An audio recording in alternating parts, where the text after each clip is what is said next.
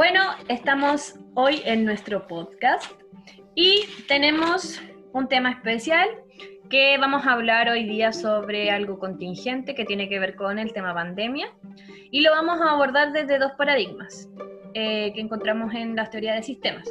Nos referimos al paradigma reduccionista y al paradigma de pensamiento sistémico. Mi nombre es Paula Riagada, soy estudiante de psicología de la Universidad de Playa Ancha y estoy con mi compañera María José Allende, quien también es estudiante de la misma carrera en la Universidad de Playa Ancha. Bien, el caso que vamos a presentar hoy, el del que se va a tratar nuestro podcast, es sobre la gente que acapara mercadería y suministros sanitarios en tiempos de pandemia. Lo primero es hablar sobre el reduccionismo y qué es lo que entendemos por reduccionismo. A grandes rasgos, em, este paradigma es el proceso de romper o reducir los sistemas en sus partes constituyentes y entonces este sistema eh, verlo simplemente como la suma de estos elementos. Bajo este paradigma, María José, te pregunto, ¿cómo podemos abordar el tema de la gente que acapara mercadería de sobremanera? Ya, bueno, desde la mirada reduccionista, eh, se puede decir que la situación de una pandemia, y en este caso del COVID-19, es un acontecimiento nunca antes vivido por la población. Por ende, la incertidumbre y el miedo se hace parte de ellos eh, cuando se ven enfrentadas a este tipo de situaciones que son desconocidas y de inminente peligro. Este accionar, el hecho de acaparar mercadería y suministros sanitarios, creo yo que se lleva a cabo a causa de una respuesta biológica eh, ante la amenaza de contraer el virus.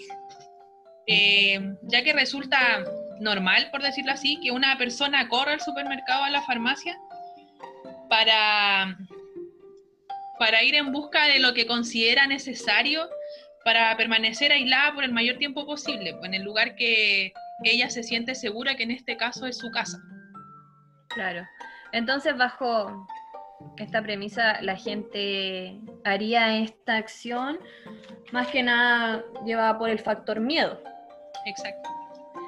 Si lo vemos entonces desde ese punto de vista, también podríamos reflexionar a partir de sobre el modelo económico que tenemos actualmente en Chile, ya que estas personas que asisten a estos establecimientos a sobreabastecerse están pensando netamente eh, de manera individual.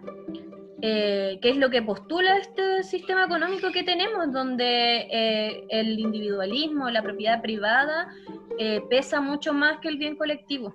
Por lo tanto, si analizamos desde el paradigma reduccionista esta situación, claramente esto hace separar este sistema y hacerlo funcionar netamente como la suma de, sus partes. No sé qué opinas tú. Claro, la mirada como reduccionista se enfoca, claro, en ese punto sin... No toma en cuenta un poco las redes sociales que existen en, en el entorno de la persona. No sé si me entiendes. Claro, de, todas formas, em, el factor miedo que mencionabas anteriormente también tiene que ver un poco con eh, el mal manejo que tiene el Estado frente a la pandemia y a las necesidades como de, de la población en general. Claro, pero cuando comenzamos a hablar de, del por qué genera ese miedo, en este caso lo que tú mencionas, entraríamos a mirarlo desde un enfoque sistémico más que reduccionista. Cuando empiezan a actuar como otro tipo de factores sociales, empiezan a operar esa mirada, la, la sistémica. Claro, y es el segundo paradigma que vamos a analizar. Entonces, bajo este pensamiento sistémico, ¿cómo lo podrías explicar tú, eh, este accionar que, que tiene la gente que, se sobreabastece? Ya, mira, se puede mirar desde distintos factores que influyen en este. por, ejemplo, el hecho del estallido social que desde que esto ocurrió se ha, ha suscitado un sinfín de, de, cosas, de acontecimientos que han llevado a, a, la desconfianza que tiene la población hacia el gobierno. O sea, todo lo que ellos digan no tiene mucha credibilidad, por decirlo así. Además de que se sabe que el, como el afán de estos líderes, quienes nos gobiernan, eh, no está como el como primer el primer principio el bienestar de las personas, no está en ellos salvaguardarnos a nosotros antes, sino más bien proteger los intereses de los más poderosos. Y frente a eso, eh, el alza de precio es como algo inminente, porque no hay ninguna ley que lo que eso lo, claro, que lo impida.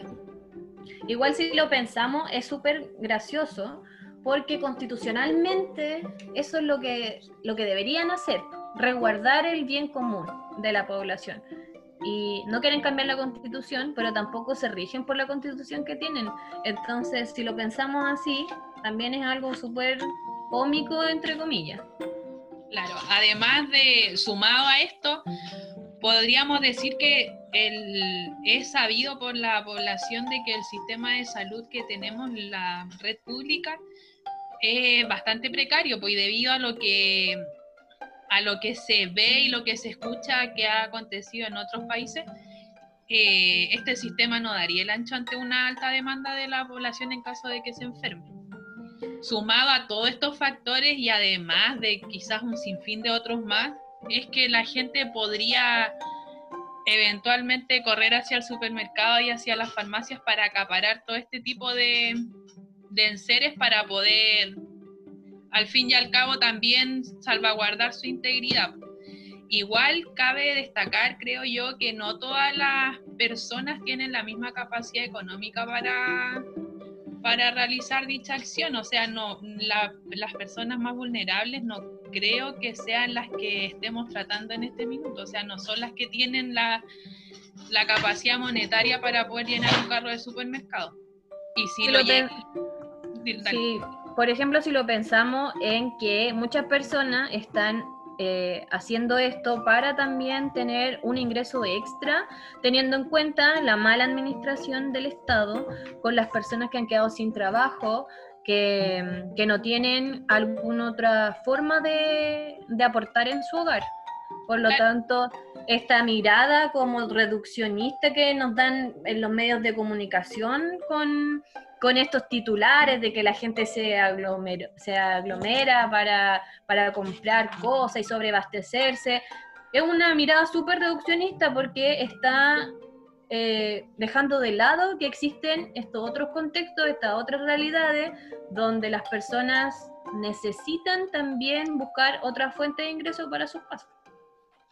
Claro, no todos tienen, no todos lo hacen con los mismos fines, pues, y ahí también podemos ver el, una de las características como que define y caracteriza lo, el pensamiento sistémico, que es el hecho de, de la autopoiesis que se, que se nombra, que es el, el hecho de que las, estas, estos agentes, por decirlo así, tienen la capacidad de, que integran esta red, tienen la capacidad de reinventarse ante estas adversidades en este caso. Si lo vemos desde el ámbito sistémico, del pensamiento sistémico, eh, cómo se reinventan y cómo se ayudan estas redes sociales. O sea, estamos frente a un escenario de pandemia, en donde el, eh, el bicho, si lo podemos llamar así, entró porque una cierta clase del país tiene acceso a viajes vienen acá y no son ellos los que mueren enfermos, o sea, las personas más afectadas son las personas de estratos sociales más pobres, más vulnerables. Y es ahí donde, por ejemplo, vemos cómo funciona esta red sistemática a nivel social cuando se forman, por ejemplo, ollas comunes para ayudar a las personas. Muchas personas van a comer a, estos espacios, pero otras también van a aportar con insumos eh, como los insumos que hemos estado hablando de la mercadería y los suministros sanitarios. Entonces, pueden ser múltiples los factores por el cual ocurre este hecho. Quizás no es solamente un tema de individualismo del hecho de, yo me salvo solo, una cosa así, sino que también puede ser que una persona X de una identidad X también pueda haber ido al supermercado, ir en busca de todos estos enseres para darle eh, alimento y protección a otra red de personas, así como tú comentas lo de las ollas comunes y todo eso. Así como también hay otros que vieron una oportunidad de generar ingresos para su familia. Ya vemos que muchas personas venden sus mascarillas en las calles, confort y todo ese tipo de cosas. Pueden ser múltiples los factores. Y que existe una problemática real detrás de esto. O sea, la problemática real es que muchas personas quedaron sin trabajo y que el Estado no entrega cajas de mercadería para todos, sino que siempre hay una cláusula que dice que tal persona no por este ingreso o bla, bla, bla, no todos reciben cajas de mercadería, no reciben bono, entonces la problemática real es la mala administración del sistema como eje principal del Estado. Claro, comparando las dos miradas y los dos enfoques, podemos identificar eso, como el, en el caso del pensamiento sistémico, cómo las redes sociales influyen en el comportamiento de las personas. En cambio, en el reduccionismo ya es algo más individualista, por decirlo así, vemos al sujeto nada más y no todo lo que influye para que esa persona se comporte de tal manera. Son diversos los factores que podemos ver y los contextos que se pueden dar en una mirada sistémica, a diferencia de lo reduccionista.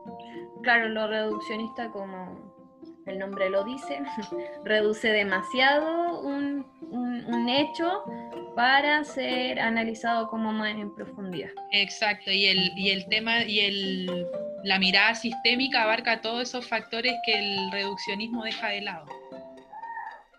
Claro. Bueno, eh, María José, yo te doy las gracias por tu participación en nuestro podcast. Esperamos que que haya quedado claro, estas son reflexiones personales, son análisis propios como estudiantes de esta carrera em, y nos vemos en otra oportunidad.